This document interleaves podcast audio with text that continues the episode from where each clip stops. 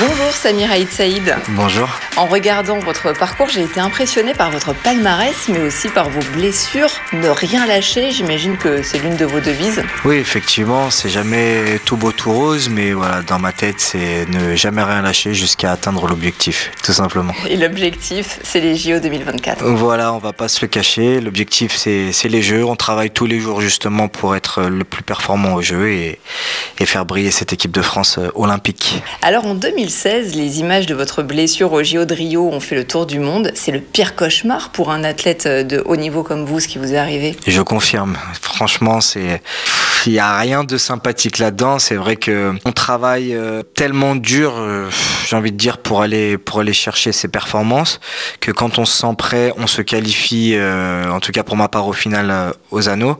Et peut-être cinq minutes après, bah, le rêve s'envole avec avec cette triple fracture ouverte tibia péroné. Donc Bon, ce n'est juste euh, partie remise. Heureusement, trois ans après, vous décrochez la médaille de bronze au championnat du monde et votre ticket pour euh, Tokyo. C'est ça, exactement. Une belle revanche.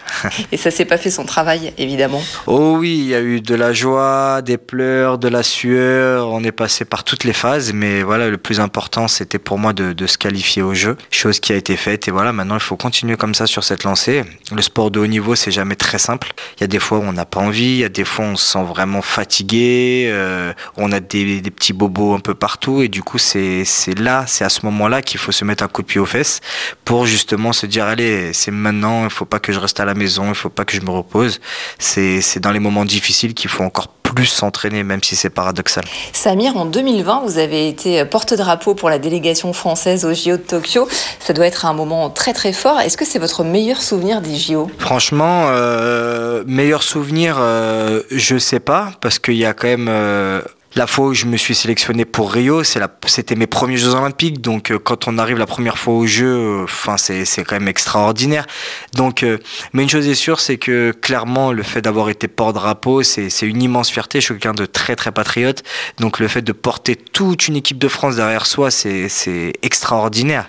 Et puis voilà, c'est, j'ai envie de dire beaucoup d'appelés pour peu d'élus. c'est ça, c'est vrai qu'il n'y a, pas, il a pas énormément de sportifs de haut niveau qui ont eu la chance d'être porte-drapeau. Et aujourd'hui, voilà, j'ai été porte-drapeau et je le serai toute ma vie du coup. Et, surtout, je suis premier gymnaste de l'histoire française à avoir été porte-drapeau. Donc ça, c'est, c'est quand même énorme. Sacrée fierté. Exactement. Et une compétition comme celle-là en France, c'est une ultime chance pour vous de décrocher le Graal? Ultime, je sais pas, mais en tout cas, c'est une chance. Mhm. Une chance pour aller chercher ce titre olympique. Maintenant, euh, faut pas se mettre de pression. Faut continuer, comme je disais tout à l'heure, à travailler, euh, bah, travailler corps et âme pour euh, voilà être le plus performant possible, tout en travaillant intelligemment. C'est-à-dire, j'ai eu euh, énormément de, de phases de bourrin où je n'écoutais pas forcément mon corps, je travaillais, je travaillais, je travaillais jusqu'à la blessure.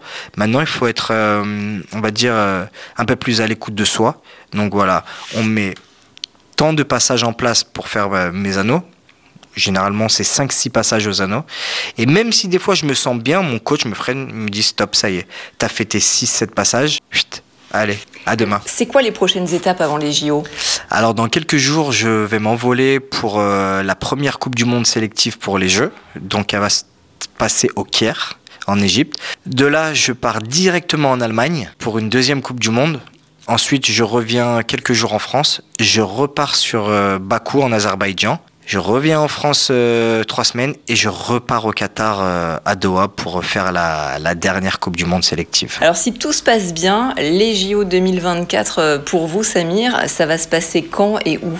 Alors pour moi, les jeux, ça va se dérouler à l'accord Hotel Arena. Quand euh, j'ai plus les dates en tête, mais en tout cas, c'est euh, fin juillet, début août, je crois. Un grand merci, Samir Haït Saïd, et bonne chance pour décrocher votre médaille. Eh ben, merci à vous et à très bientôt. En route pour les Jeux.